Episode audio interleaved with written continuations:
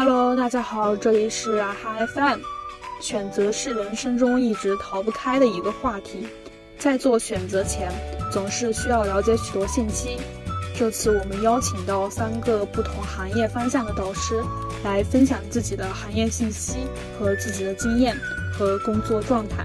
他们分别来自于新能源汽车行业、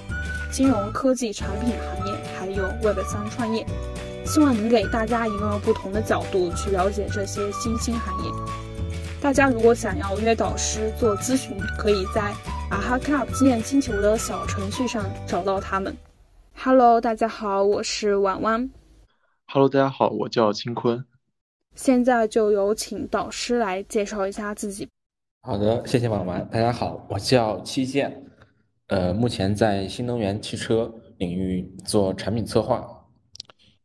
呃，目前呢是有一年的工作经验，嗯，主要的方向是新能源这一块儿自动驾驶或者是辅助驾驶平台的一个打造。目前是在某 top 某家 top 大厂啊，谢谢。嗯，Hello，大家好，我叫阿迪拉，嗯，我今年七月份刚入职，目前在证券公司做金融科技产品经理，主要是做证券交易的产品设计。啊，好，我是 D 万文浩，呃，我目前是在一家 Web 三的初创公司做 CTO，然后我们也在主要做一个 DAO，就是去中心化自治组织，然后在里面做比较核心的代码贡献者。嗯，之前我也是做产品出身的，就只不过半路出家还是做技术了，因为还是技术对于我来讲，嗯，感觉成长性会高一些。嗯，好的。导师们的经历都非常的丰富，然后我们就来问第一个问题，就是就是从一开始就进入工作，然后到现在的一个发展路径是什么样的？还有就是为什么会选择现在的工作？然后就先邀请七建老师回答一下。OK，嗯，我呢是从大四开始一直实习的都是产品策划的岗位，但是呢。中间也经历了很多段，然后从一开始的其实做的是 C 端的偏策略的产品经理啊，其实是在做的是输入法相关的，这是第一段。第二段呢就切换到了 To B 领域，做的是工业互联网平台的 AI 产品经理。自此之后呢，后面连续的三段可以说慢慢的并到了自动驾驶这个方向上来，是怎么一回事呢？先是在这个导航地图领域做的。产品经理，然后呢，逐渐接触到这个地图，觉得这这块儿还挺好玩的，然后就从普通的标星地图，然后转换到了高清地图、高精地图。而这个高精地图呢，大家可能知道，就是自动驾驶非常重要的一环一个环节。所以呢，后面又到了高精地图。那到了高精地图呢，发现如果仅仅局限在制图或者是建图这个环节上，呃，其实，呃，还是有点不甘心，所以想再往上去眺望一步，最后直接这个并到了这个自动驾驶这个领域上来。所以说前两前两段实习经历，呃，可能主要是做一个产品经理这个生涯初探，先去进去，然后看一看，后面的慢慢的找到了自己的兴趣，然后呢。也通过一上一份的实习经历作为一个跳板，慢慢的并到了自动驾驶或者说智慧网联汽车这个领域上来。当然了，前期可能也一开始也比较迷茫，但是到了后后面两段实习经历，基本上目标性就比较明确了。好的，听听其他两位导师的发展路路径吧。好的，呃，我的话，我可能就是比较正经的，就是这段经历是比较，呃，正经的产品经理的岗位。我之前是做运营的，然后是运营端的产品，而且这个路还比较坎坷。就是我刚开始做的是财经编辑，在第一财经，然后后面去字节，呃，后面去了阿里做的是内容运营，然后去字节做的是，本来做。面试的是内容运营，但是后面在内部，嗯，转岗去做了产品运营，然后之后去了 Hello 做的也是产品运营，然后有考虑到我是学经济的，然后有金融背景，然后拿到这个证券公司的实习机会的机会，我就想就是在这边实习，嗯，半年，然后去实习转正，做了产品经理。那听下来，你从最开始的最最接近这个内容，到现在最接近这个 W，我觉得你的选择很明智，让我比较羡慕。其实就是我是属于真的是从从零到一的这个阶段，就是因为你做这个金融科技产品，首先得有金融背景，而且你得懂运营、懂产品，而且我感觉所有的实习还有加上我的专业都结合了，然后最后最终的选择就是做了这个金融产品经理，还算比较幸运的一个。哎，是是在是在呃券商做产品吗？对对对，就是，而且我理解的是，像一些互联网，就是现在互联网市面一些产品，你自己调研调研，其实也懂一点。但是，一些像一些股票买卖啊这种产品的话，就是真的要懂业务。就我我感觉我们今天三个，就是新能源、Web 还是金融的话，就是更依赖于业务这个方面。就不懂业务的话，感觉也没有办法去做产品的策划。嗯。是的，是的，我觉得从小白慢慢成长过来的，我一路上接触到的一些，包括实，嗯，当时同组的实习生也好，包括，嗯，现在的一些同事也好，很多是学车辆工程，还有测绘这个领域的，他们应该说算是比较科班，而我呢，学的是信息管理与信息系统，其实也是在商商学院的，所以说，嗯，对技术有一定的了解，但是对于自动驾驶这个。软硬件方面的知识其实一开始是很欠缺的，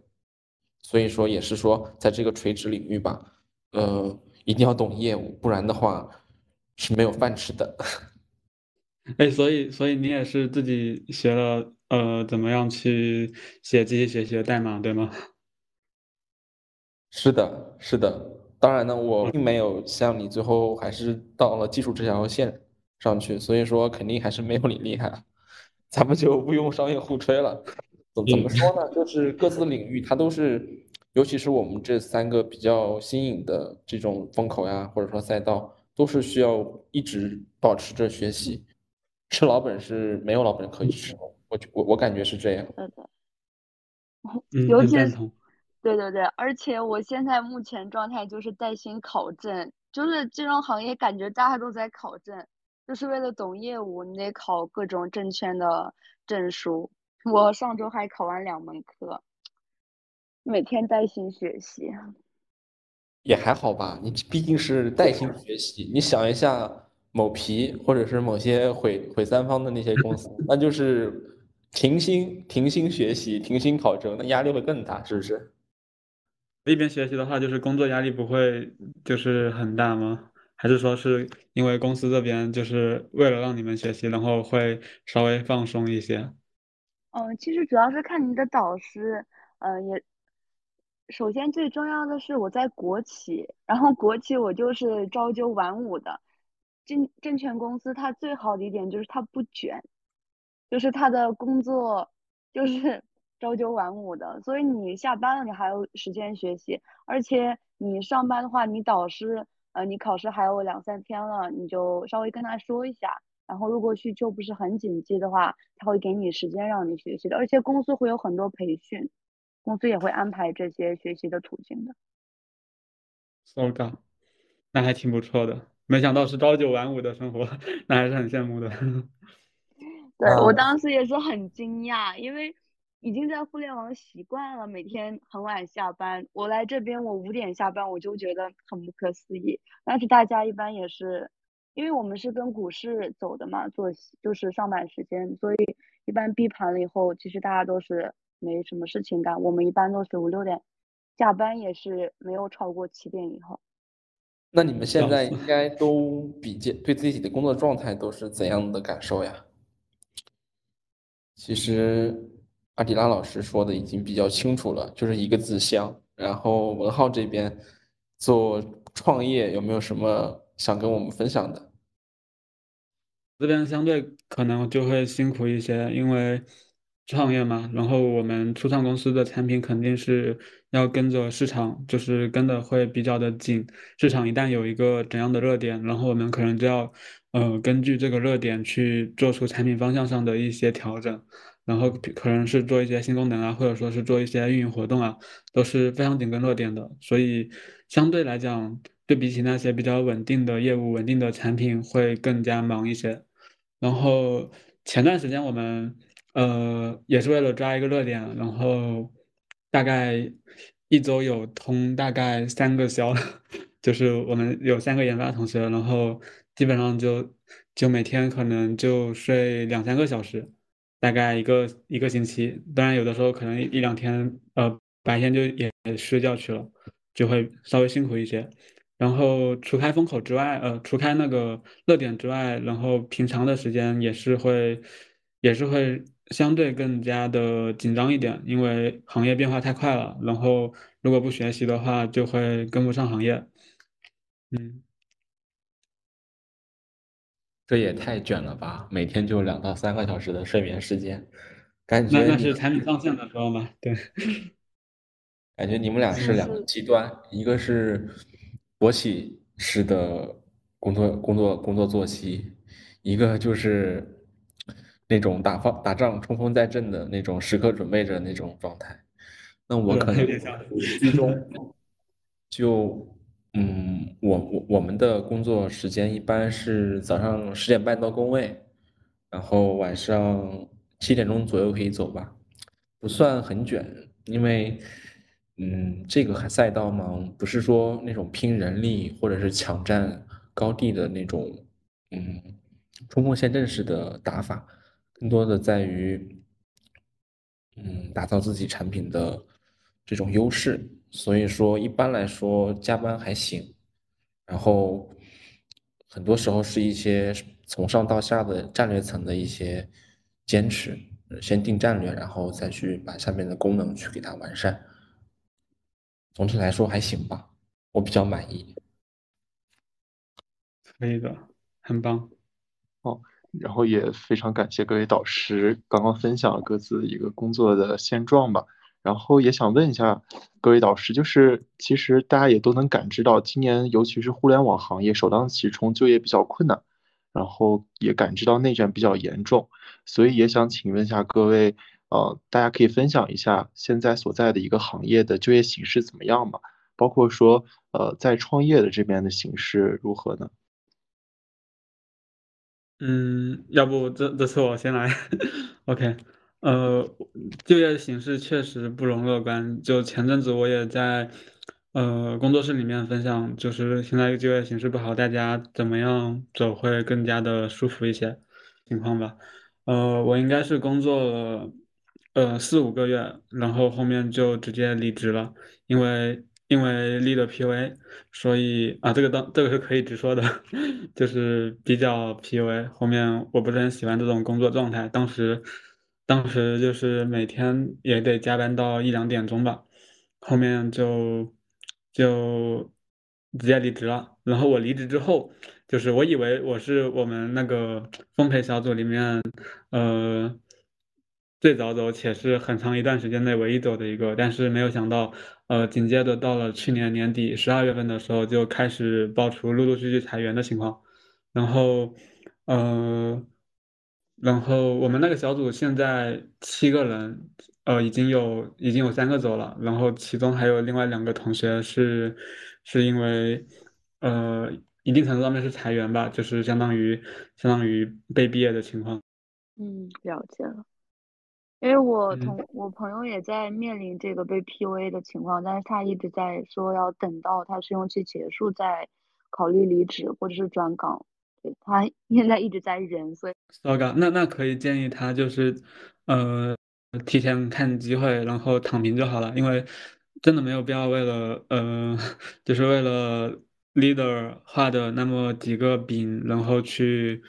把自己身体搞垮了，或者说是让自己心情不好。就是现在我呃，从我现在的角度回头看，就是感觉这是完全没有必要的一件事情，就可以躺平，或者说是直接和和 PUA 自己的人硬刚回去就就可以了。嗯，了解。那我也来说一下我我这边我们行业的现现状吧，因为自动驾驶确实挺火的，就火到什么程度呢？就是我下班不想看一些关于工作内的相关的一些消息啊，或者是新闻，或者是推送之类的，但是就是躲不过去，有时候坐在这个车里面看看手机是吧？什么三十六氪虎嗅，他总是给你推，总是给你推送这个。自动驾驶领域的各各家巨头呀，呃，造车新势力呀，或者是传统车商的一些动作，所以说现在可能还是一个千帆竞发的一个状态，国内外都是这样。但是呢，因为今年全球经济确实都不是很景气，所以呢，有一些公司它已经烧了好几年的钱了，这时候还没有拿出像样的，比方说量产车型呀，或者是呃。性价比比较好的，就是能够卖出去的这种实打实的产品，所以现在资金链已经断掉了，所以就宣告破产。这样的新能源创业公司也是有的。总体来说，就是呃，相比其他的赛道，可能还是持热度还是持续比较火爆，但是呢，也慢慢会迎来一个把一些嗯比较吊车尾的创业企业给它清理出局的这样一个局面。对，其实我就比较有感触的一点，就是因为我之前是在一家那个 AI 的这个行业的巨头的公司，就是独角兽的公司在实习，然后就能明显感觉到他们那边的基本上都是烧钱，整个公司感觉没有什么就是那种主盈利的这样的一个业务，然后也没有，比如说像一些大公司的用户产品，对，所以呃，所以我不知道怎么去看这个风口行业，我觉得这个风口行业它可能是说。它以后一定是个风口，但是我不知道对于我们这些人来说，什么时候入这个风口是比较好的。雷军雷布斯他有一句话，他说：“站在风口上，呃，猪都会飞。”但是呢，这个这个话可能本身就是一个伪命题。你怎么知道它是风口？不能随便的风吹草动，你就认为它是一个下一个爆爆能够爆发的风口，对不对？大佬说这是风口，那是因为他尝到了甜头。但对于我们这种，嗯，刚正准备求职或者是在职场还属于成长期的同学来说，怎样的去识别风口？我觉得这是一个很有难度的问题。但就我的视角来说，如果呃从一些宏观、微观的一些呃研报呀，或者说是一些。呃，头部公司的一些举动能看出来，它重，它未来在十几年、十年或者是几十年的时间内都会持续去投入的话，那么这个领域应该不会特别差。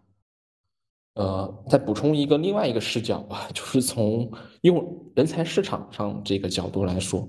如果呃长时间的一段长时间内这个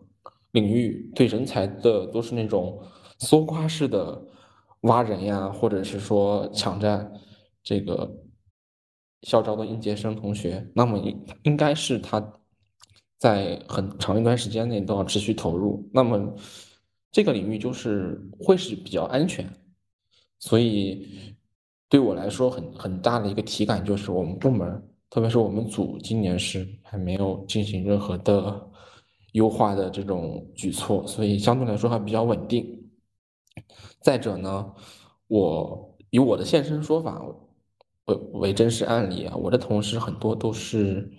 度过了所谓的三十五岁职业互联网人的职业瓶颈的。我觉得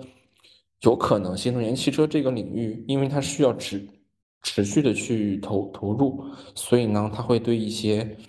之前在汽车领域、在智能硬件领域等相关领域比较有经验的人。的需求是会是会比较大的，所以呢，这也是我觉得就我想要 all in 这个领域的一个原因。对，这是我对判断风口的一个个人的看法。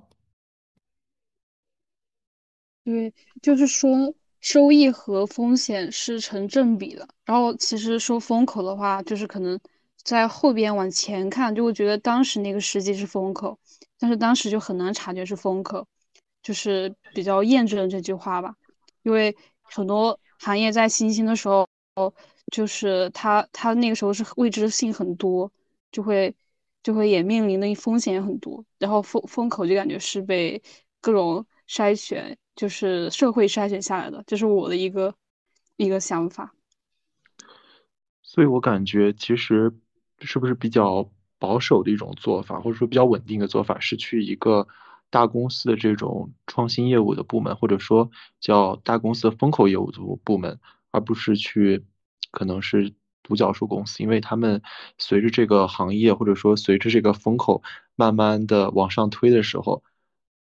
每个行或者说这些公司他们可能会去呃被淘汰，然后有更好的公司去进来。文浩，对于金坤说的这一点，你有什么看法吗？呃，就我我我我刚刚听到你说那个。那句话可能是伪命题嘛？就是我们在大厂看的话，呃，其实我们是没有办法判断什么是风口的啦。就是在我们 真正进入这个行业之前，可能都没有办法看到它是不是真的站在风口之上。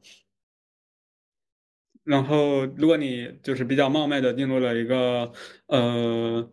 一个一个大公司的所谓的呃所谓的一个创新，或者说是一个。呃，风口型的这样的一个部门，其实，呃，你是没有办法判断它未来一到三年内它的一个变化的，因为它是风险非常非常大的一个选择。但是，嗯，怎么说呢？就它可能是风口的同时，它也极大的可能会成为一个边缘业务，因为，呃，能够真正成为风口的那些业务可能并不多。比如说十个里面，可能最后一个都没有，或者说只有一两个。那最后，你你的这一个选择，最后很有可能会就是。呃，最后会在这个部门里面沦为一个一个比较比较比较边缘边缘的一个业务。这样一来看，就是其实是比较比较不保守的，就是会是一个追求高风险的一个状态吧。嗯，明白。感觉其实但凡是这样的，它基本上都是和王安说的一样，风险和收益是并存的。对，是的，是的。突然想到一句话呀。呃，经典的一句话：“股市有风险，入市需谨慎；互联网有风险，入入入行需谨慎。”我本来刚想说，我觉得这个互联网金融是有风口，但是现在被你们说的，我觉得不是有风口，是有缺口。因为，嗯，我觉得金融科技产品的它的出现更依赖于互联网的发展。之前的话，大家买买股票的话，都要去一些。嗯，场内的市场或者是去柜台去办理，但是现在每个人都有手机嘛，人手一部手机，所以其实数字金融啊，互联网金融就是把线下的业务都搬到线上来了，所以目前还是停留在一些就很交易工具，整个产品都是没有很多产品上面的迭代，所以而且现在我们很多人在关注理财，就不像我们前一辈就大家都是守财奴。但是这个市面上没有一个产品去垄断这些证券交易，或者是没有一个更多创新的模式。而且现在一些 Web 三点零啊，NFT 它其实也是一个偏投机的产品，所以我觉得还是有有有缺口的。而且我上次跟我的前辈在聊的时候，他特别想知道我们年轻人在想什么，因为现在整个金融公司的话，大家年龄都很大。我毫不夸张的说，我是我们公司年龄最小的一个人，所以我们大家都是年龄很大的，所以这个行业是稳定的，但是没有很多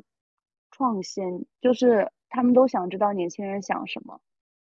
所以我们现在比较缺年轻人去加入这个团队。所以这就是 很多企业，就是他们可能年龄平均已经三十多岁了，但是他们也会很乐意去每年每年招那么几个实习生来活跃一下气氛。对对对，对，差不多。我之前感受也是这样的，就是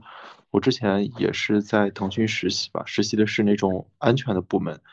因为这个部门的话，其实基本上不管是产品还是技术，它都有一定的那种要求，然后。部门的话，基本上也都是三十多岁的人了。然后是我去年去实习的，基本上就是第一年招实习生和校招生。然后但但是他们觉得，其实虽然说，可能他们之前认为实习生和校招生的能力不如他们不如社招的，但是他们发现用起来之后，其实年轻人也比较好用。另外，我再补充一点，刚才呃，新坤他说了一点，说呃，能不能理解为在大厂一些创新业务就是会是比较好的选择？这个呢，我觉得还是类似于风险投资一样。就现在各个大厂都在勒紧裤腰带这个过冬，所以说很看重这个变现能力。那你创新业务肯定上面是会给你嗯几个月或者是几年的这个探索期的，但是你一旦你处于探索的末期，还没有有这个肉眼可见的这个变现能力，那么上面可能就会放弃之前对你的。战略布局，那可能整组就会裁撤掉，这是非常有可能的。所以我觉得这是一个共性，就是说企业的呃这个 C level，就是说特别特别权力比较大的这个高层，他在决定业务是否保留或者是怎样的投入的时候，看重的是变现能力。那再往下微观一点，一个组织。一个小组、一个机构，他在选人是不是他们想招的人的时候，也是会看你的一些，你能不能给这个组织带来一些即战力，能不能就是怎么说呢？像微波炉一样招来就用，然后呢，这个执行力很强，然后有一定的这个提前布局的能力，我觉得还是有种有一种共性吧，就是特别是这几年。嗯，一些表面上花里胡哨的这些业务也好，或者是说，嗯，工作核心竞争力之外的一些人的特性，其实慢慢的现在都被呃忽视掉了。因为过冬过冬，活下来最要紧嘛，对吧？华为任正非也是这么说的。因为我之前我和庆坤就之前不是在大理教育那边做实那边实习嘛。那你说大理台灯它能它是不是创新，也是不是新业务？那就是新业务。那我们想做的那个社区平台，它也是很创新的。我们就是想成为一个中国第一个，嗯，家就是家长的教家长交流的社区平台，就是这个想法就是很创新，而且我们整个调性都是一些很新颖的新颖的路，但是最后整个业务线都被踩了。那这个是有风口吗？还是有风口，但是真的不稳定，感觉。所以其实也想请问一下大家，就大家其实都是在比较偏这种创新型的，或者说偏风口的这样的一个业务上面。那更建议现在的，或者说当下的这个校招生，面对互联网寒冬这样的一个情况，他们应该去一些比较稳定的，比如说事业单位啊，或者说国企，还是说？呃，来一些互联网大厂，或者说一些其他的中小厂的互联网公司，会是一个比较优的一个解。我觉得今天正好咱们三位导师，呃，也比较，呃，就是差异之间也比较鲜明嘛。有国企的，呃，那我其实算是私企，还有这个创业的一线的创业者，正好也是大家的选择不一样。所以回到主持人的这个问题啊。新坤的问题，对于校招生来说，究竟是选择怎样的业务比较好？我觉得大体的逻辑还是说，你要找到适合自己的，因为呃，就是跟人的性格也有关系嘛。职业生涯规划的这个整体的方向也是千人千面的。你比方说，我就拿我自己举例子吧，在我可能大二大三的时候，那我的家人可能会说，你要不试一试选调。后来呢，我就发现这个体制内不适合我，那我就完全跟体制内就不可能了嘛，就是界限就很清楚。那对于嗯，如果某位同学他就想去互联网去发展，那是选择呃呃大厂啊，BAT、TMD 啊，或者是说独角兽啊，或者是说一些这个创业的这个新势力，还是要看他自己是否适合。就两种极端嘛，一种就求稳，求稳的话，那你就去大厂，对吧？大大厂平台大，福利待遇也相对来说比较，整个制度比较健全，比较完善。甚至裁员他都给你比较公道，对吧？可能你去其他地方连 N 加三、N 加二都没有，是吧？那那可能另一位同学另一种风格，他就是赌狗风格的，对吧？嗯，赌到最后应有尽有，他就他就像压注一样，压这个风口。那我就选这个什么元宇宙，我随便说一说，不会误伤吧？这元宇宙啊，Web 三啊，什么区块链啊，什么新能源啊，他就他就是朝着这些前特别前沿的这种浪潮去追。那他可能性格就是这种，嗯，此时不搏何时搏的这种 这种心理。那那对于他来说就是合适的。所以我觉得，嗯，不好。但从我的角度来说，不好给群体的这个学弟学妹们做怎样的一种建议？还是说你先得去知道哪一种是适合自己的？你得先知道自己的这个。呃，职业的风格、工作习惯、职业风格，或者说整个职业生涯初期大概是想走怎么样一个路线？我再多说一句啊，咱们这边有金融科技的产品经理，你就好比咱们不管是在支付宝还是在理财 APP 上，你在做、你在碰股票、基金或者是一些这个理财产品的时候，这个平台会让你做一个你的投资风格的。测试是吧？你是稳健型，还是你你承受风险的能力，对吧？这一点，这个我已经听到了另外一位导师的回答了。因为我自己也是一个韭菜，是一个九零后的韭菜。呃，什么个意思呢？就是说你得先试试自己的深浅，试试自己的风格，然后才能去更好的去选择。否则，如果大家都一样的话，这还叫互联网吗？是吗？那也听一听其他两位老师的看法，对于秦坤的这个问题。嗯，就是如果让我们现在来给意见的话，我们当然是说，就是还是得看人。呃，就我回回过来回过来看我自己的话。我给未来，呃，我给以前的自己经验的，呃，不，我给我我以前的我，呃，一些建议的话，那我肯定还是会告诉以前的我，让我去追寻追寻内心想要的东西。就因为人生很短嘛，所以所以呃，用不长的这一几年的时光，是吧？然后做一些值得一生骄傲的事情，这是我我个人比较推崇的，就是做法。就看一下自己到底想要什么东西，如果。想明白了，想清楚了。虽然说，呃，每个人都会迷茫，但是可能会有短期非常有热血奔沸腾，然后非常非常有目标的一段时期。那么就按照那一个时期自己想想要做的方向去努力尝试就可以了。就不管你是在哪一个行业，哪一个方向，是区块链也好，元宇宙也好，呃，是韭菜也好，是庄也好，是吧？就是，嗯，总归来讲会有自己喜欢的、合适的。就如果你还没有找到，那么可能只是。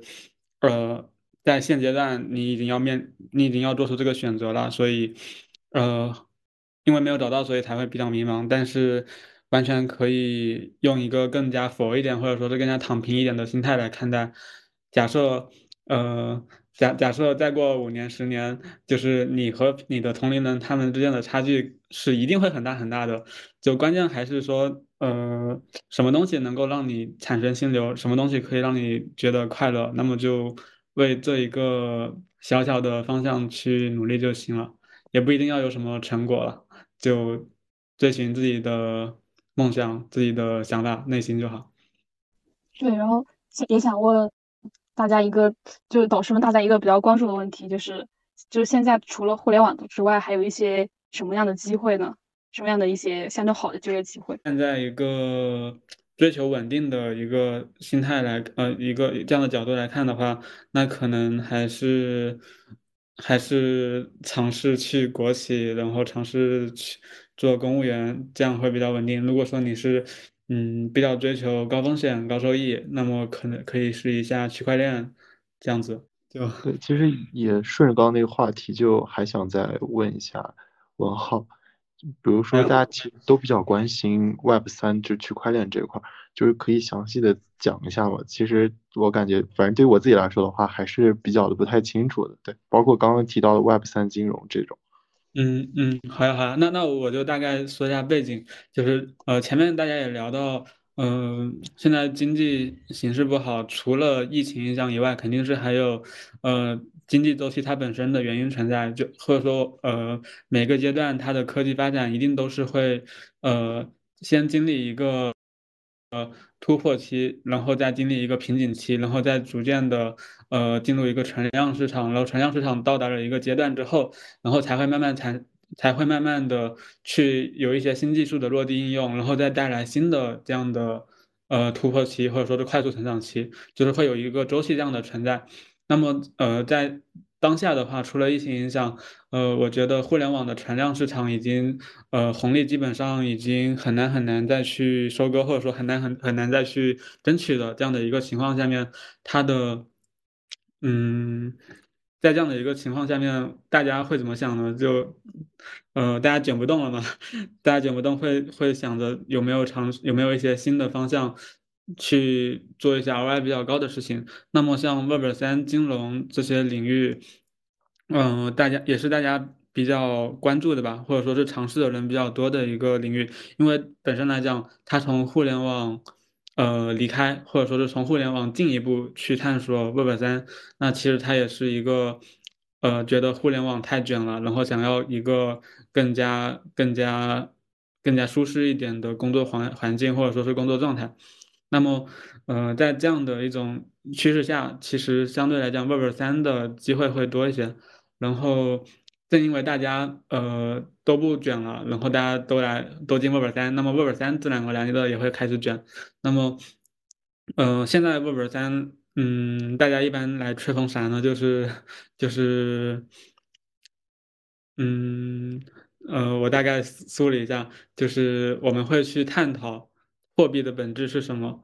就如果放在传统金融行业，那么货币它本身就是作为我们的一个呃。交换的媒介就是我们要用一个东西去交换另外一个东西，那么怎么样让这个交换的过程更加的高效起来？那么货币的诞生就让这个过程变得非常非常的高效。但是呃，你会发现像现在的呃和货币相关的领域，比如说呃不是领域和货币相关的业务，比如说银行，呃银行相关的有投资业务、借贷业务。等等的这些业务，它其实是一个非常非常非常呃中心化的存在。如果你是一个你是一个小散户，你口袋里面没有超过呃二三十万的钱，你很难很难说是你想把这笔钱投到一个非常非常好的一个大项目里面去，因为你的钱太小了，你的钱太少了，然后呃那些项目方可能看不上你口袋里面的这点钱，也不会找你。去做投资，所以你一定程度上面是失去了这样的机会，你可能只能去跟投，比如说去参投一些基金，或者说只是去看一些呃股票。那这样一来，其实它就是会造成呃造成一个小散户他没有办法去进入一个没有办法去投资一个非常非常呃高收益的，或者说非常非常前沿的一个赛道。这是对于小散户来讲非常困难的，在传统行业里面非常困难的一件事情。那么 Web 三，Web 三它其实是想颠覆这样的一件事情，让所有人都可以做所有事情。在未呃，在从前很多事情只有那些机构才能做，那现在呃，我们希望所有的所有的身为个体的人，他也可以去做这样的事情。嗯，那么相当于我们会去尝试颠覆。传统银行、传统的投资机构这样的、这样的、这样的形式，然后具体表现在哪里呢？呃，它可以表现在我们我们的借款不需要向我们的中心化的银行去借，而是说，我们可以直接用。加密货币，然后直接直接，呃，直接用抵押借借贷，或者说是，呃，我们也可以直接把我们的钱投到投到某一个项目里面去，就相当于是一个质押这样的一个操作。然后，质押就是你不管你有一块钱还是你有一亿一亿块钱，你都可以去做这样的一个操作，相当于它就更加的去中心化了，更加的，就是就是更加的平权一些。不像不像以前，你可能很多项目都投不进去，在现在你可以去追求那些比较高风险高收益的项目。对，然后金融方面可能是这样，就还有很多很多其他的方面，呃，像数据领域，嗯，到时候大家感兴趣的话，可以可以继续聊。对，嗯，明白。就呃，听起来感觉 Web 三金融的话，应该就是说，呃，给了更多的散户一个机会，可以去投入其他一些比较高风险高收益的项目里。然后，因为往往呢。也我也是听阿迪拉和我分享的嘛，就他之前和我说，比如说他们可能不太想接一些散户，然后正好你也在，可以分享一下，就比如说你是面对这种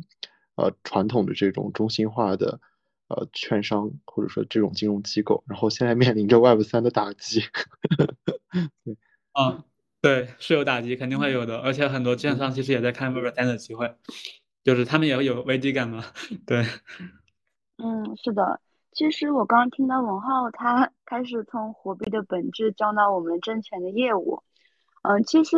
大家就是不要把券商啊、投行这些想的就是很高大上。其实我们就是一个中介公司，我们就是做经纪，然后一些投资顾问的业务去赚佣金的，就是。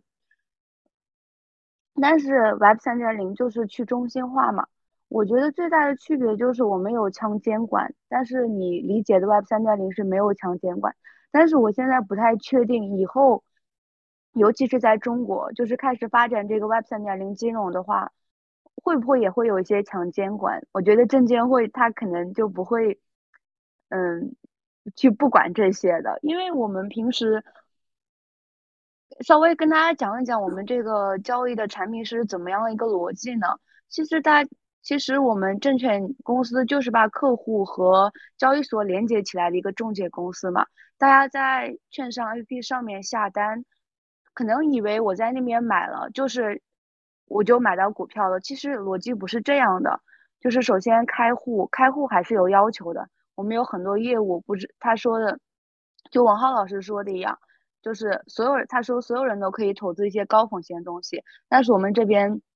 比如说，你想买个 ETF，你得有一个年收入五十万的要求，你得开这个权限，然后所以你才可以去买这些东西。然后你在开权限以后，你下单了，你这个下单，它中间有一个恒生，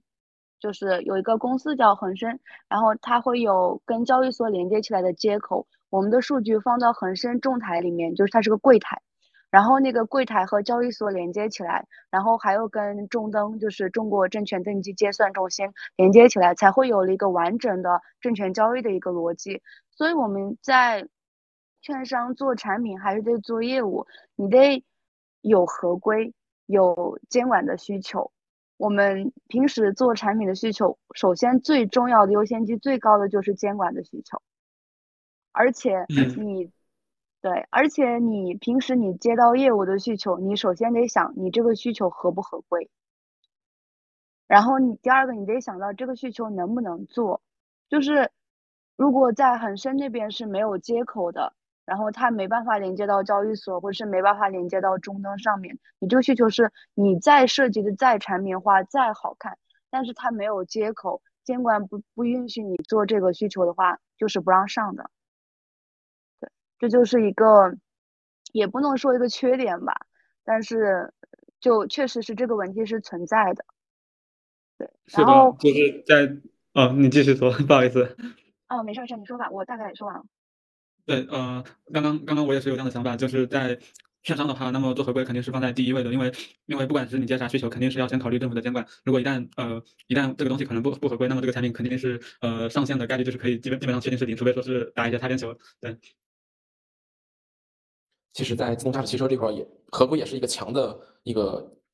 大的前提。不管不光是不管是国内还是国外啊，都对自动驾驶这块呃所涉及的一些地理信息数据啊、智慧数据，包括一些嗯司机就是用用户端的一些个人隐私的数据，都是监管很严的。咱之前知道那个滴滴被罚了八十多个亿，也是因为嗯他在用这个呃导航，他在给用户导航的时候，其实是不经意间在用户无感知的情况下剽窃了一些个人数据的，还有一些国家可能比较重要的地理信息数据。呃，严重起来可能会涉及到危这个危害国防安全的这个维度，所以确实合规也是一个很强的监管要求。啊，刚才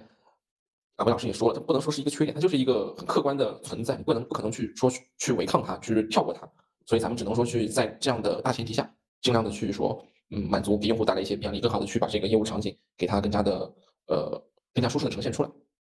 这是我关于合规这一点的补充啊。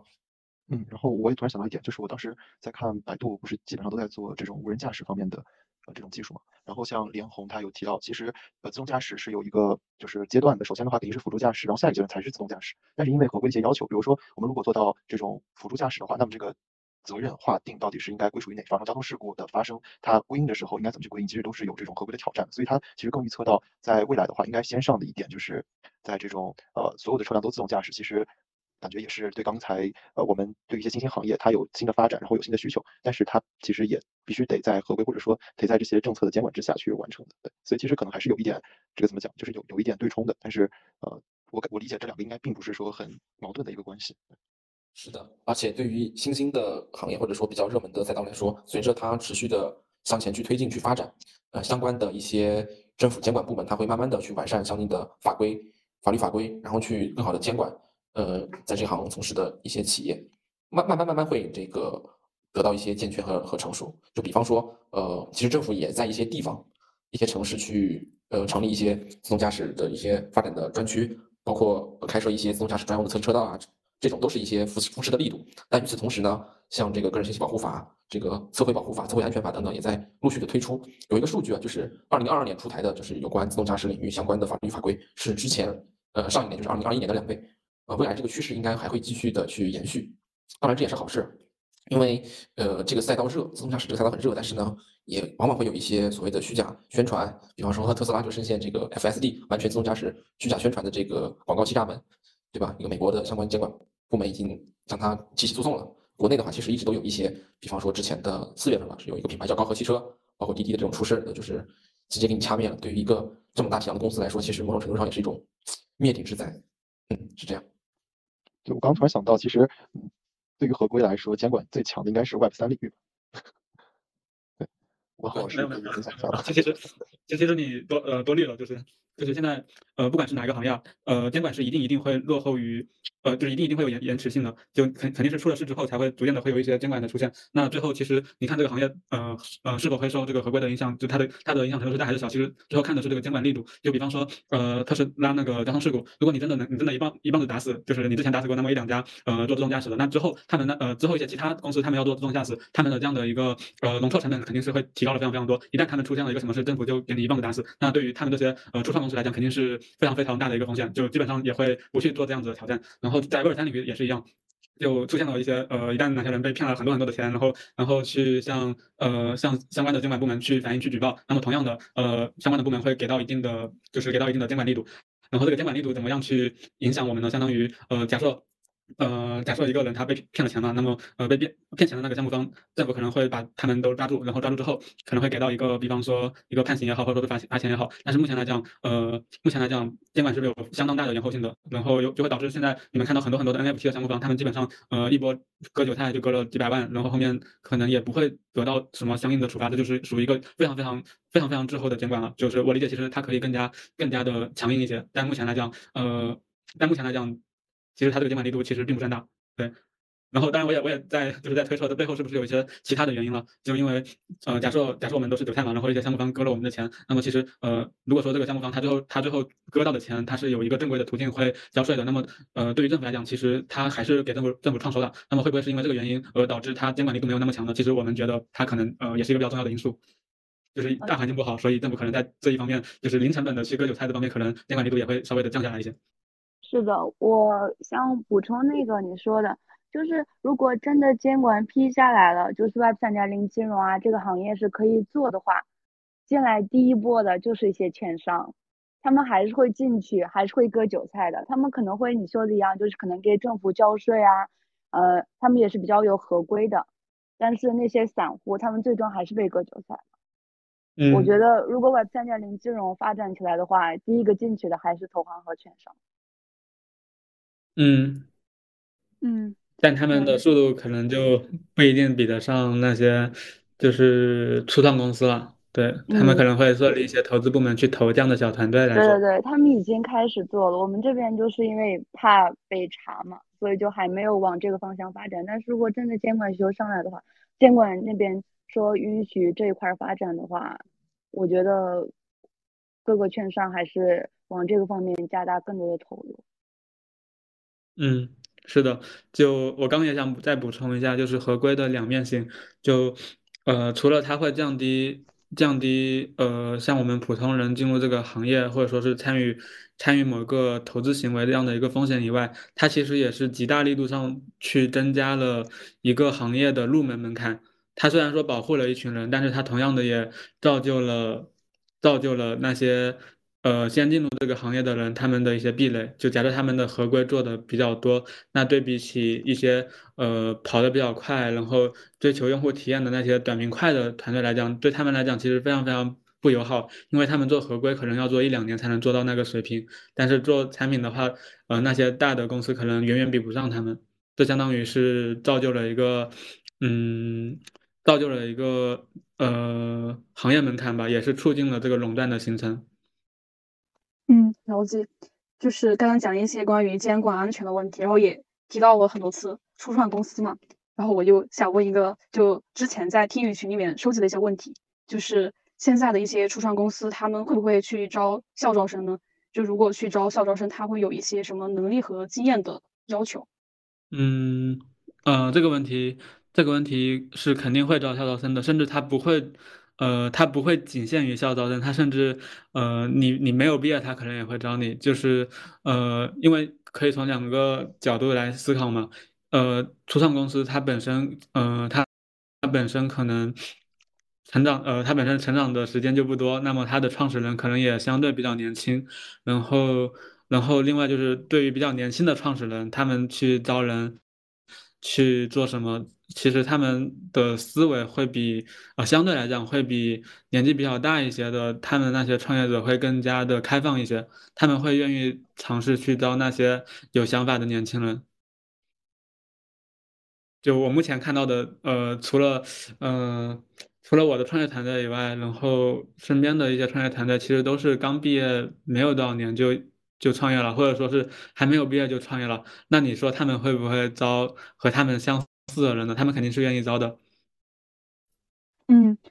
但是就有有一种说法，就是说第一份公司工作尽量找一个背景好一点的，就是去初创公司，就可能相比于大大公司，它的背景就相对弱一点。就是初创公司，假如说作为校招第一份工作，是不是一个好的选择？就文浩觉得。呃，这也是呃不同的人要不同的看。就大多数可能对于大多数人来讲，呃，第一份工作进入呃比较大的企业是会比较比较贴金的，因为如果他去初创公司的话，那他成功的概率可能会比较小。呃，但是反过来讲啊，就是如果你刚开始就进入了一家初创公司，可能在这个公司发展了两三年。呃，你可能已经到达一个比较高的 level 了，你甚至已经财富自由了。那么这个时候，你对比起你的同龄人，那些在大厂工作两三年的，他们可能还在给自己的老板打工，可能自己再过一两年还可能会被裁掉。那这样一来，你去做对比的话，肯定你会觉得就是进入初创公司也是一个比较好的选择。所以还是得看个人，还而而且是呃比较强的依赖于这个人对初创公司的判断。就如果他判断的好的话，他肯定可以，呃，对比起大厂啊，对比起比较稳定的企业、大企业来讲，会有一个比较好的，不不管是他个人的经历成长也好，还是说他的一个收入也好，都会是，呃，会有比较质变的一个，呃，会有一个质本质上的一个区别。嗯嗯，了解，就是听下来就是说适合自己的才是比较好的，但是我又觉得就是。知道自己适合什么，好像还挺难的。就想想了解一下老师们是当时是就是怎么知道自己就是适合这个，还有就是就如何选择适合自己的工作和行业赛道。嗯，呃，我我个我分享一下我个人的经经历吧。就呃，我认为所有人肯定都是迷茫的，然后然后怎么样去找方向？那那肯定也是有一定的方法论的。然后我自己追求的一个标准，可能就是，嗯，更加的倾向于去寻找自己的心流。就是去尝试做更多的岗位，去尝试更多的爱好，然后去看自己在做做这么多事情的过程中，有哪一些事情是会让自己产生心流的，会让自己觉得自己做这个事情不会是在拧螺丝，而是觉得它会让自己非常的开心。就有些事，有些事情，呃，可能有些人看来它是拧螺丝，但是另外一些人看来，他会觉得这是一个非常非常有趣的过程。就比如说画画，对于呃很喜欢画画的人来讲，他他觉得画画就是他的全部。但是对于一个呃对设计、对画画一呃丝毫不感冒的人来讲，他可能觉得画画不就是做美工啊，不就是一个搬砖啊、螺丝钉啊这样子。对，心态会有很大的影响。就如果他不喜欢的话，嗯，了解，还是得去试。那期间老师就是怎么回怎么回答这个问题呢？嗯，好的。其实我我跟这个文浩想的很多是有共性的。我也是觉得你得去反复去尝试，对吧？我们鞋子适不适合合不合脚，只有试了才试穿了才知道。然后呢，特别对于二三届及以后的这嗯一些学弟学妹们学妹们来说呢，就是现在大家都说叫做试错试错成本。嗯，咱咱们在找实习的时候，比正式入职到职场之后之后相比，肯定是实习的时候试错成本更低。所以呢，我觉得可以尽早的去实习啊，在不耽误、不影响毕业的情况下，尽早的实习，我觉得没什么毛病吧。然后呢，呃，在实习的时候可以多尝试一些领域，不同的领域，而不是一些很。同质化的一些类似的岗位，那样的话很容易就去就会去固化在某个垂直领域了。另外呢，虽然说试错试错成本低，但是呢，由于现在一些确实也比较卷，哪怕有时候一些实习机会都是非常卷，才能够去厮杀，才能够脱颖而出的。那么针针对于这种获得机会的成本越来越高的情况下，我觉得必要的还是要谋而后动。就比方说，我可以去尝试，但是我在尝试之前，我可以做一些，呃，广度和深度都比较，就比较充分的一些调研。比方说，我可以去找一些学长呀，或者学学长学姐，或者是前辈，呃，问一问这个领域，他们作为已经有一些有一段时间实战经验的这个一线的角度来说，有没有一些建议，对吧？如果是比方说，如果你对这个领域完全就很排斥，一点兴趣都没有，那么这个领域你不用说我去实习，我去工作了一段时间之后再去判断我有没有兴趣。我觉得有兴趣，呃，愿意去尝试和你完全就不感冒不 care，应该是很容易就能提前就去判断出来的。所以说，提前做一些调研，可以是说自己去访谈呀。呃，可也可以是自己去多看一些这个行业的一些这个研报呀，或者说最新的一些产品的动态，这些都是这个尝试成本最低的。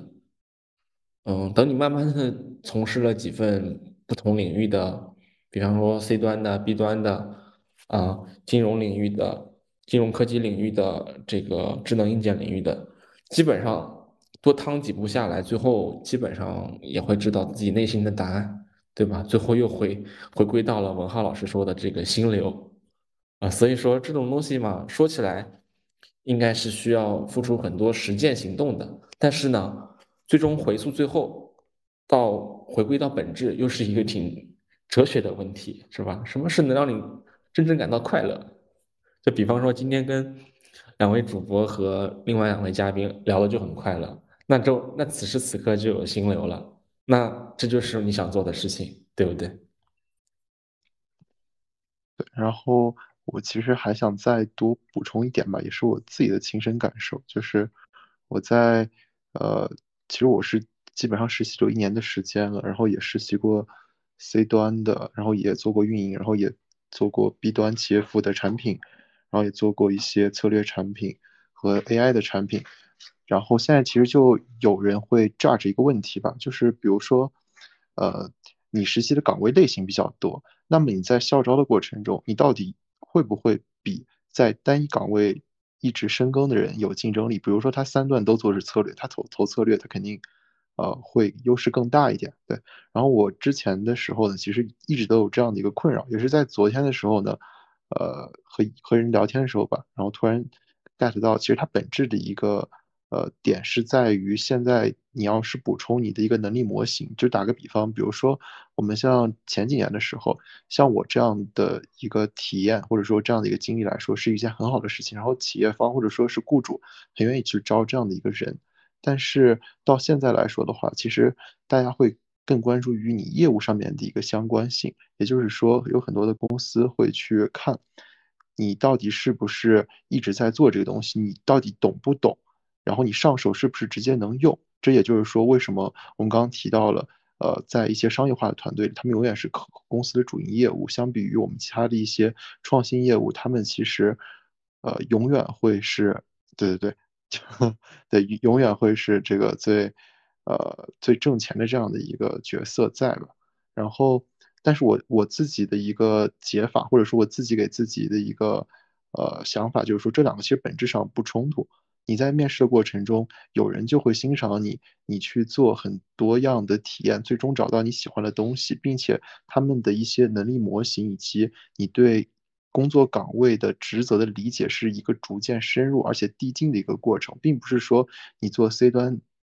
呃的时候，然后再做 B 端，你的这个东西完全没有迁移过去，你的工作方法、你的工作理念，包括说你在做 C 端的一些用户的体感。可以迁移到 B 端去做，这其实对于 B 端的产品来说是一个很好的一个补充。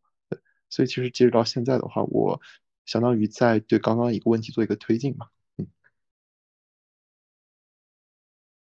那我最后对于这个这个问题，我还是说一下。首先，我觉得我和其他两位导师还有跟主播也有很多共性，就是首先是多尝试。我的经历也就是从。我第一份实习其实是就在大二开始实习的，我在新东方做的是市场营销，对，然后后面就慢慢的做运营，做做编辑，做内容，做用户，然后做到产品，然后最后再做到产品经理。其实每个阶段你的实习的经验，或者是你的一些平时的兴趣爱好，反正是对你还是有帮助的。之前不是说乔布斯他在大学期间。学那个术法，然后最后用在那个苹果的字体上嘛。呃，我之前是摄影的，然后我发现我一些拍照的一些审美，它其实可以用在一些产品的 UI 上面。然后我之前做的运营的实习，就是让我换位思考，我得了解用户的需求，然后我的一些产品的逻辑，在我产品实习的时候就是培养出来的。然后我的一些业务的知识是。依赖于我在大学学的一些金融知识，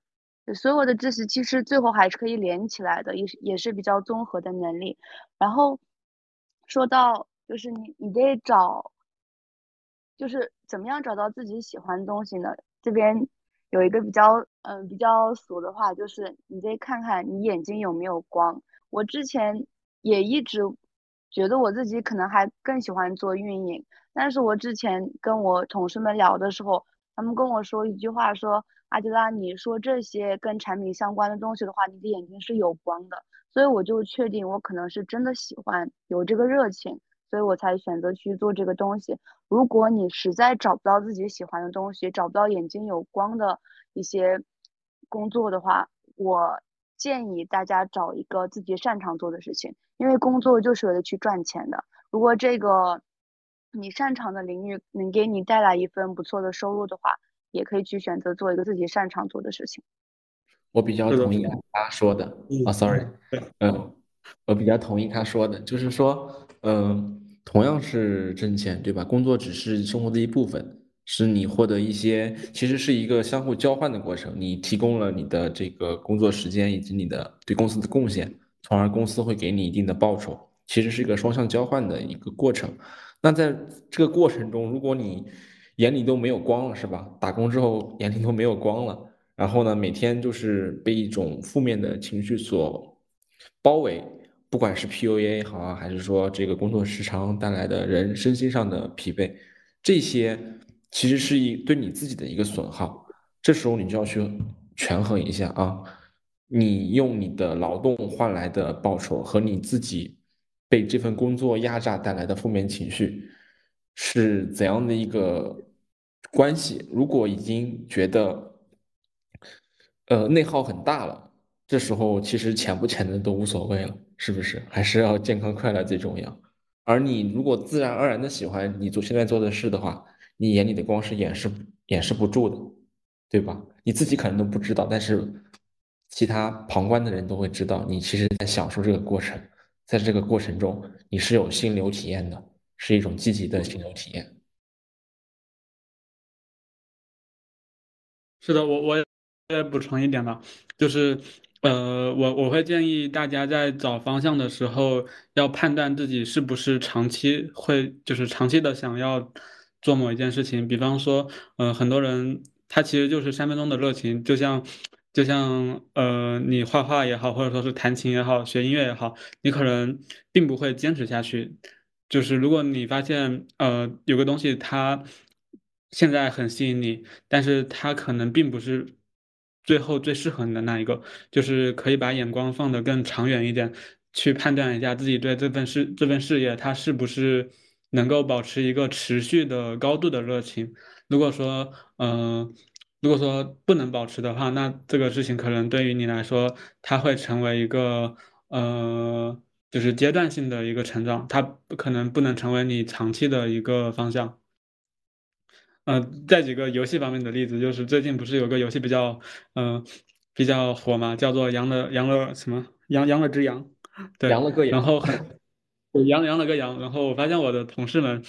我的同事们，呃，他们非常上头这个游戏，然后可能前两天全都通宵的在玩这个游戏，想要成为上海的前十名，加入上海的羊群，就非常非常的好玩嘛。就借这个现象就可以引申一下，就其实我们对于游戏来讲，呃，游戏给到我们的也是这种灵光一现，也是这样的心流。的状态，但是你会发现，呃，你并不能靠游戏吃饭，又或者说是，呃，游戏它并不能成为玩养了只羊这只游戏，呃，养了个羊这个游戏，它并不能成为你长期以来你的你的一个职业发展的目标，所以，呃，那你可能这个时候得要考虑把这个选项先 pass 掉，去找到那些能够让自己有长期的热情的那些领域，嗯。对，文浩老师说的就是一句话：你要选择一个走得快呢，还是你要走得远？嗯嗯，了解。我觉得文浩老师说的非常的有哲理，让我想到了另一个领域啊。咱们就说工作，其实你是跟工作谈了个恋爱。其实文浩老师这个话用在这个情感领域也是也是同样适用的。你是那种跟是吧？跟这个，你是在一段时间内由于新鲜感啊，对这个异性产生了兴趣，然后竟然有了暧昧，然后后来发现其实你其实他只是个好人，是吧？还是你通过长时间的接触知道这就是我命中的这个那个对的人，对吧？其实这是不是同样的适用？所以说这个跟工作啊，去为了接近他。为了得到他，为了跟他更好的去相处，甚至一直相处啊，甚至不想跳槽，这种事就跟谈恋爱差不多，是吧？嗯，呃，文浩老师还是还是很有哲理的，我今晚收获非常大。对对对，就有点像你们这模，就谈恋爱也也非常像，就是要判断一下自己到底是不是三分三分钟热度，到底是因为这个人在就是。在和你接触的短暂的时光中打动了你，只是因为他这段时间对你好而喜欢上他，还是因为他身上有一些让你觉得呃非常闪闪发光的一些品品质吸引了你？这最后其实是会决定这一段感情是不是能够走得远的一个非常重要的基础。听下来感觉大家都挺有经验的，对。对啊，就问一下感情状况嘛。对。一提到感这个感情，所有的嘉宾和主播，所有的听众朋友们都都已经提起了精神，就好比呃一个应届生问我是去大厂好还是初创公司好，跟这个虎扑某个直男问我是追求这个这个长得好看的还是性格好的，是吧？殊途同归嘛，是有有异曲同工之妙，嗯。我我们回归来讲，就是呃，产品经理也好，其他职业也好，其实本质来讲还是就是岗位是为了解决问题而生的嘛。然后其实呃，不管是产品还是其他的领域，就是我们会关注，我们会有自己关注的问题。那么在嗯，我们选择做产品，肯定是我们会关注，或者说我们愿意去关注某一个方面的问题。然后那些没有做产品经理的人，他们可能是做了研发，或者说做了设计，或者说做了嗯 any other jobs。然后他们他们有他们自己关注的问题。其实说白了，还是一个回归回归到解决问题的过程。但是可能大家关注的问题会不太不那么一样。是的，每个岗位都有它的独特的这个价值。所以也不区分说哪个更好，只是说哪个更加适合自己，对吧？嗯，然后我们之前也是在听友群里边，就是收集到一个问题，就是这样说的，就想问问七剑老师，新能源汽车的赛道，就是商科同学除了 marketing 以外，还可以有哪些可以尝试的岗位？好的，既然有商科的同学呃这么问，那就跟大家说一下我自己的理解吧。其实我也属于泛商科的专业，我当时研究生的方向是商务智能与决策挖掘，也是放在经管学院，也是一个泛商科。除了 marketing 之外，其他岗位，呃，在新能源汽车赛道的一些落脚点，这个呢，我能想到的应该是三点。第一点呢，呃，因为自动驾驶它是一个偏研发驱动的行业，所以说商科同学呢，在对一些软硬件及软件、软件硬件及软硬件结合的领域呢，确实会有一些天然的劣势，因为没有这个很扎实的软硬件的基本功。但是呢，呃，这个行业既然有对产品策划的需求，说明还是有，还是还是需要产品经理在这整个自动驾驶研发过程中发挥它的价值的。比如说，我需要。做一个这个自动驾驶数据的一个平台，里面有一些功能，比方说数据回放啊、数据标注、数据抽帧等等。那么针对这每一个小的功能点，实际上它都是需要像都是都是需要产品经理去设计它的一些功能、一些交互以及一些这个怎么样提高整个这个平台在内部研发工具链中的效率。所以说。产品的一些基本功还是有用武之地的，所以说产品策划或者说产品经理是一个点。第二个点呢是叫做项目经理，呃，有的地方可能会叫做 PMO。这个呢，其实大家可以这么去理解，它是偏产品，它是偏 B 端产品运营的一个岗位。怎么说呢？就是我们知道 C 端和 B 端的产品运营是不一样的，然后市面上可能现在。比较多的业务是用，是会对 C 端的产品运营有很多的需求，但是对一些科技含量比较高的这个行业，它是需要做内部的产品运营的，那往往是以项目经理的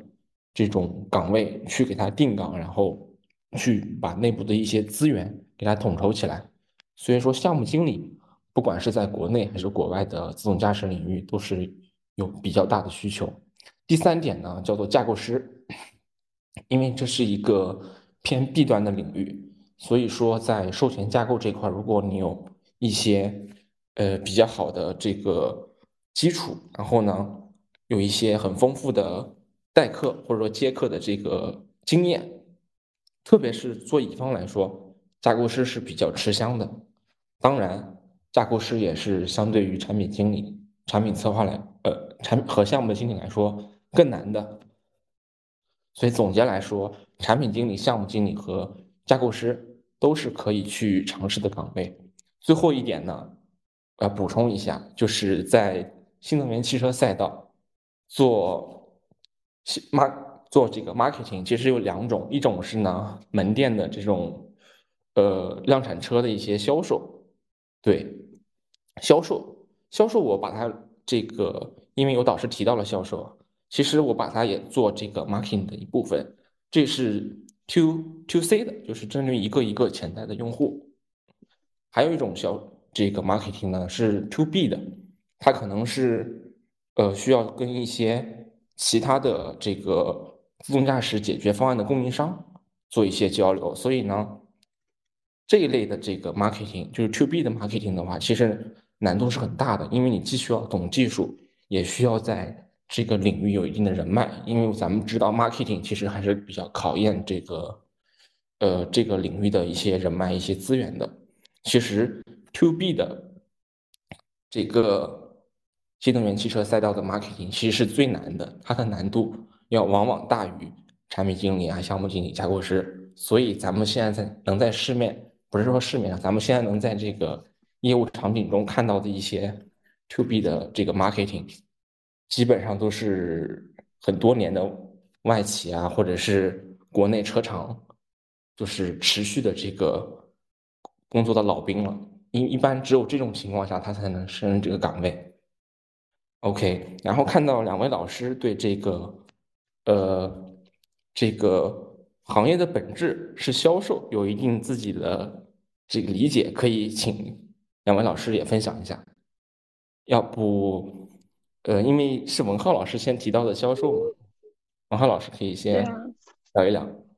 前段时间，前段时间不是呃有一个同学来我们这边玩嘛，就是。呃，他是百度后面去了一家创业公司做销售，然后我发现做销售后面也挺香的呀，就是呃，包括和我们一些呃云服务的厂商、亚马逊厂商的销售聊，就是他们相当于做做了几个客户以后，就可以不断的，嗯，只要只要客户一直在成长，那么自己就会有持续不断的现金流，然后压力也会慢慢的降低，然后这也是呃很多人刚。刚开始他们可能不太愿意接受销售这样的岗位，但是后来面慢慢发现销售这个岗位还挺吃香的。对啊，尤其是我现在听到我们那个销售部的同事赚的那些钱，我现在很羡慕，就觉得他们赚的钱好多。虽然说我们平时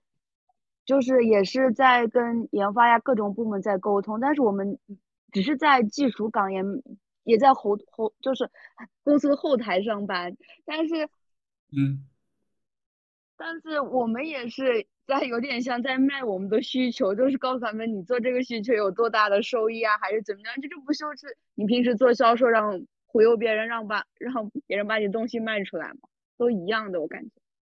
还是得，而且做销售有需要很多的沟通能力，就是就而且这个能力就用在不同的各种怎么说不同的业务啊，或者是你做不同别的岗位，还是可以都用到的。是的，我觉得做销售还需要一点那个什么谈判技巧。对啊，而且还得懂一点人情世故。是的，是的，就我跟销售打交道比较多嘛，因为因为好多人好多人给我推荐他们的那个云云呃各种各样的产品嘛，就让我们来用他们的，然后我就在这个过程中逐渐的学会了砍价，笑死，嗯。然后还会就是他们给，比如说他们要给我们推销，让我们去用他们的呃开放平台，或者说 API，或者说是呃机器。然后我们听完一堆，发现啊，你们这个讲的不错，好像你们也可以用我们的，然后开始反向的操作一波。万物皆可营销，是吧？甲乙方互相做，大家有钱一起赚，是不是一般都是这样的话术？哎，我不知道，是啊，猎就是猎猎人的位置开始交换了。我刚听导师在说，比如说是银行的一，呃，不是券商的这些产品啊，其实它基本上是中后台。包括刚刚有听季安老师说，说像新能源汽车的产品，其实也在做一些，比如，呃，可能我感觉可能是一点偏支持性的这样的一些产品吧。那大家会怎么看呢？比如说我们到一些其他一些新兴的行业，他们是需要互联网，但是互联网能成为他公司比较核心的一个业务吗？我觉得这应该也是，呃，就是进入这个行业的人比较关心的一点吧。哦，对对对，你刚刚说到这个点，就是其实，在我们公司是项目经理和产品经理是不分的，而且，呃，我可以这么说，就是我们要做一个开户的功能，哎，我我可以，我们的字眼很垮，这个可以剪掉啊，就是我们的字研团队就特别垮，我们的很多功能我们无法自己去。研发，所以我们的比如说你开户啊，然后你这些身份识别啊，就是各种 OCR、各种硬件、软件，我们都是花钱买的，而且很贵。所以一些像呃，一些软件公司啊，一些互联网公司，他们跟我们合作其实还蛮蛮吃香的。我们上次买一个开户的功能，都一个功能好像八十多万，就一个 SDK。然后我们还自己的自研还去呃各种接入啊，我不是特别懂技术啊，就是这种东西。我觉得呃互联网公司跟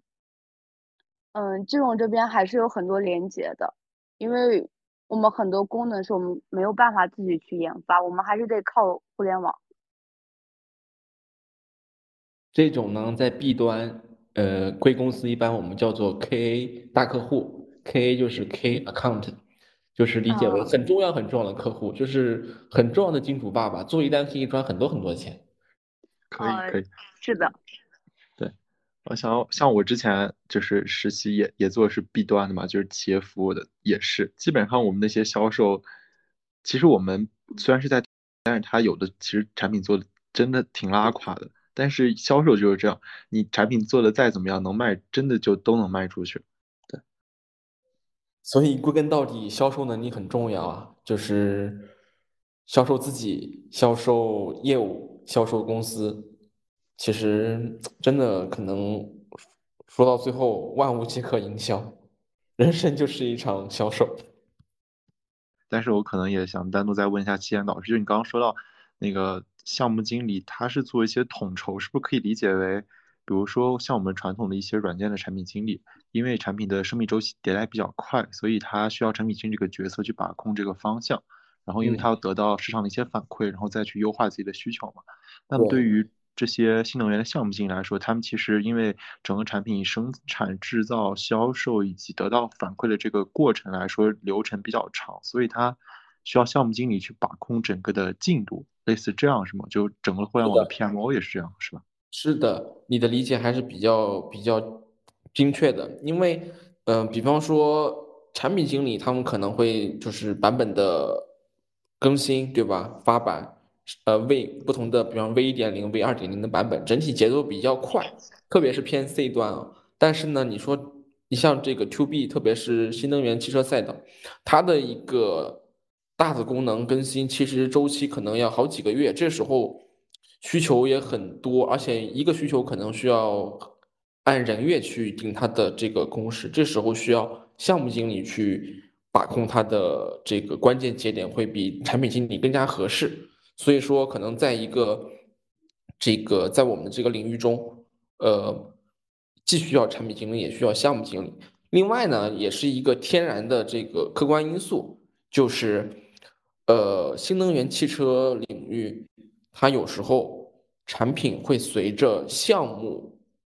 的推进而逐渐成熟，什么意思呢？就是特别是对乙方来说啊，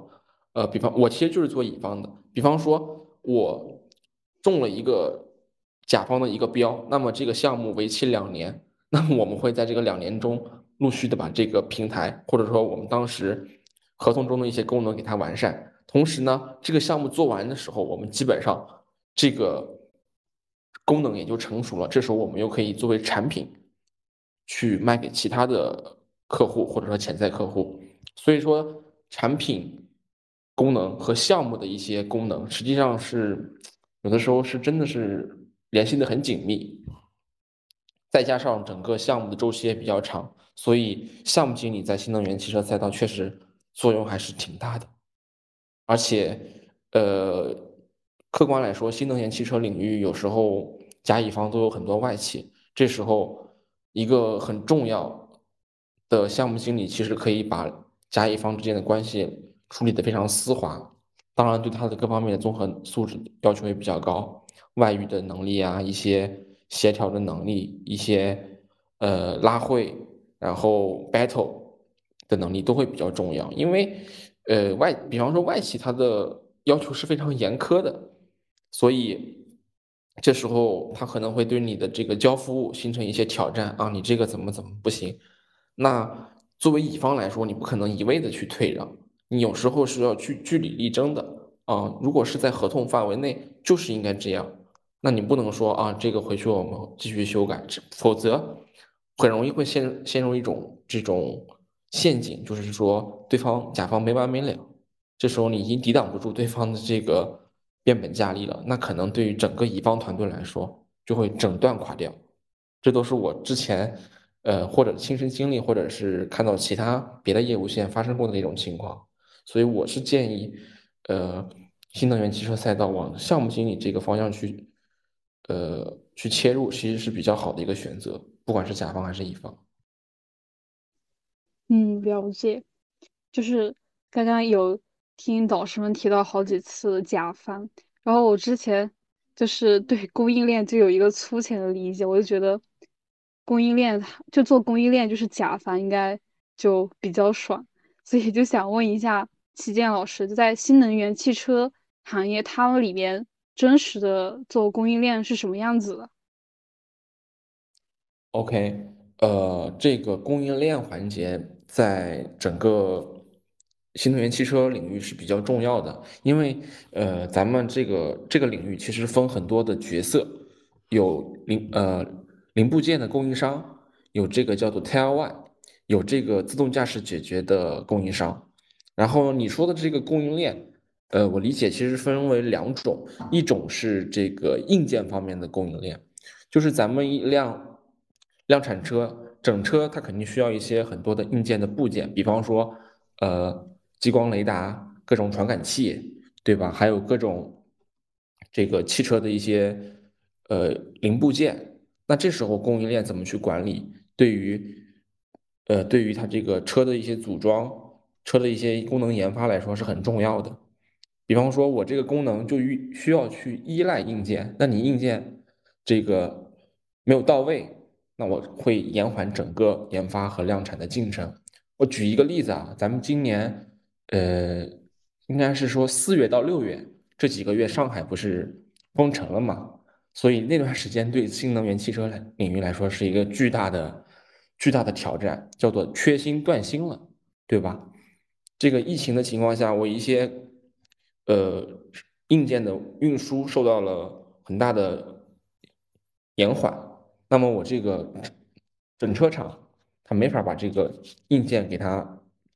使用起来，导致这个后面的研发、组装、量产都会受到限制。另外一方面呢，供应链可以理解为是一些解决方案的这个供应商这块的提供。这个呢，它不是偏软件的，什么个意思呢？我们知道现在呃，新能源汽车主要主打的是辅助驾驶，还有这个智能座舱的这个解决方案。智能座舱呢，可能会包括一些车载的娱信系统，呃，中控显示屏上的一些车车载的 app 啊，包括整体的一个嗯，车内的一些音响呀，这个娱乐效果等等，这些统称为可以称之为智能座舱。而辅助驾驶呢，就比方说，呃，盲区的一些示警，或者说一些呃碰撞的提前判断，包括什么自动泊车呀、自动巡航等等，这些是一些软件的能力封装在这个硬件中，从而提供了这样的一种解决方案。所以说，软件这块供也是有供应链的说法的。所以说，为什么说自动驾驶领域对软硬件甚至是二者结合要的理解要求非常高？也是因为很多事情都是说需要有硬件的底层支持，然后呢，我软件的一些研发形成能力，以解决方案的形式，呃，穿插或者说嵌入在这个硬件中，这样整体最后是就是一个我们叫做智慧汽车、智慧网联汽车。OK，是这样。嗯，了解，就是在新能源汽车中供应。供应链是一个非常重要的角色，是不是？他他校招就是对同学的要求会比较高，就有一些什么样的门槛？想问一下齐健老师。OK，呃，实话实说，这个领域的话，它其实很多的员工是来自于呃之前的有汽车厂商的经验，尤其是外企啊，因为咱们也知道国外的汽车工业史是比较历史悠久，然后也是比较健全的。另外一个就是说，可能在智能硬件这一块儿有一些呃经验的一些老兵，或者是说呃社招的这些员工，往往容易被这个新能源汽车领域给他请去，或者说挖走。而校招生来说，确实呃，一方面是没有实际的工作经验，然后在这一块儿的话也是比较缺乏人脉，因为新能源汽车赛道跟这个互联网，就是消费互联网一样，都是圈子其实都很小，就是人员流动都很正常。有时候你人脉有的话，其实跳槽呀，或者说你拉团队出去创业，都是比较容易实现的。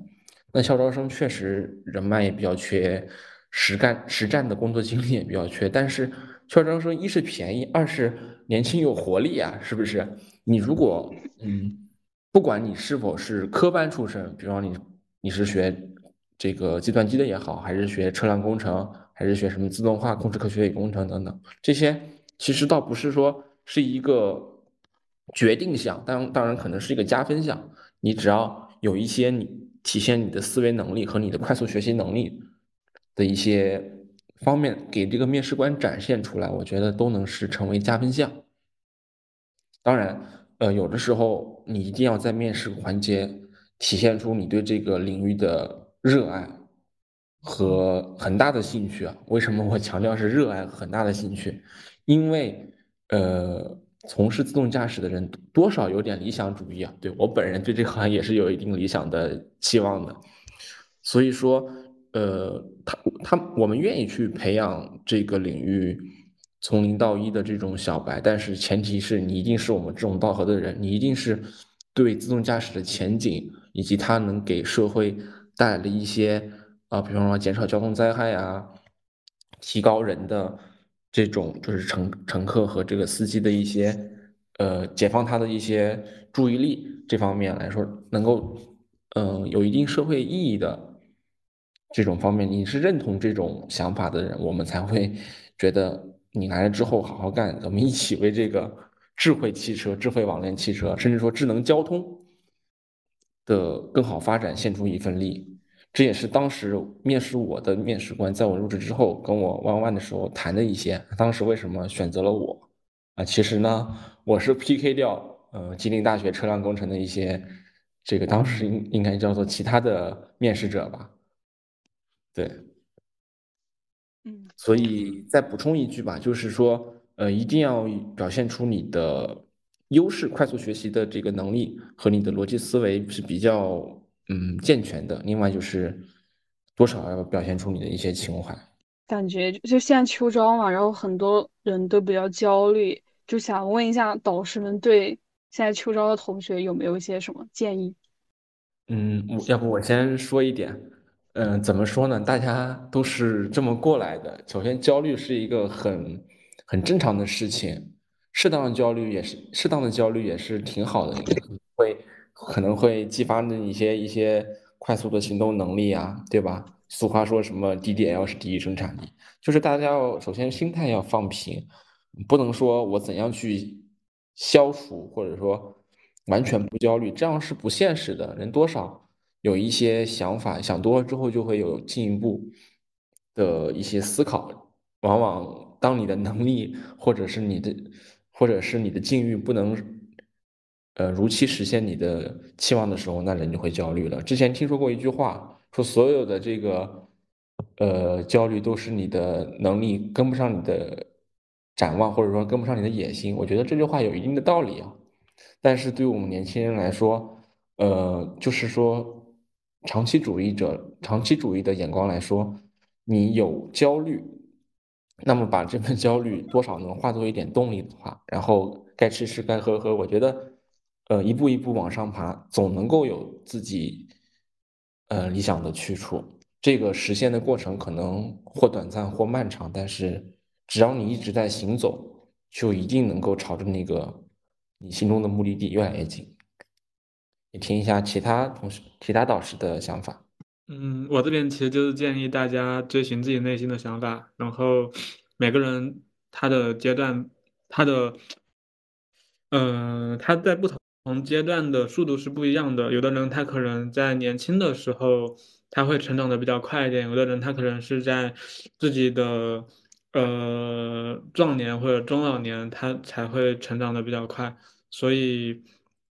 嗯，我觉得没有必要有太大的焦虑，然后可以躺平一点，然后去追寻自己内心比较喜欢的东西。然后我们工作室经常会提到一句话，就是呃，在大学四年嘛，就是用用不长的四年时间，然后做值得自己一生骄傲的事情。然后其实找第一份工作，或者说是找实习，也是一样的道理，就是用一段时光去满足，嗯，自己在这一生当中的一小段旅程当中的一个快乐吧。嗯，然后很我难相信创业者会说躺平的建议。OK，嗯，嗯嗯，然后我这边的话，首先，嗯，希望大家就是要跟自己和解。呃，以我自己的经验举例子来说，我之前有很多大厂的实习，然后我会给自己说，我一定要进大厂，就是就觉得我进不了大厂，就觉得我就失败了。但是我觉得，就可能大厂真的不是唯一的路。等你进入，等你有机会的，有时候真的不是因为你不优秀，有时候是真的没有这个机会。所以我觉得，等你有别的机会的话，别的选择的话，也可以去尝试一下。然后在这个过程中，你就会慢慢的去摸索，然后。而且你工作也还要工作三十多年，然后在这个过程中，你你还是可以去选择跳槽啊，也是在这个过程中慢慢找到一些自己喜欢的东西的。之前我看到一些看到那个复旦的那个王德峰老师的演讲，他说，就是你人生的意义不是为了去成功，是为了去成长，就是更多的是你保持你的好奇心，你去体验就好了。等你真的。进了大厂，或是真的找到一个特别好的工作，真的年薪百万了，你可能就会觉得，嗯，也就这样。而且二十多岁，不要为了去发财，不要为了穷的事情去烦恼，因为你穷的日子真的还会很多。好的，然后也非常感谢各位导师给秋招同学的建议。然后在最后的环节呢，呃，也是想让导师可以，呃，送一句话给到正在正在求职的同学，或者说呃即将求职的同学们。对，OK，那我给二三届及以后的学弟学妹们的建议是，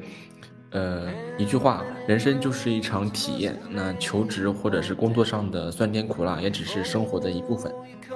咱们还是要用心去生活。与君共勉。人生百年，无道不孤。呃，坚持热爱，爱奔赴山海。嗯，希望大家能找到一个呃眼里有光的工作。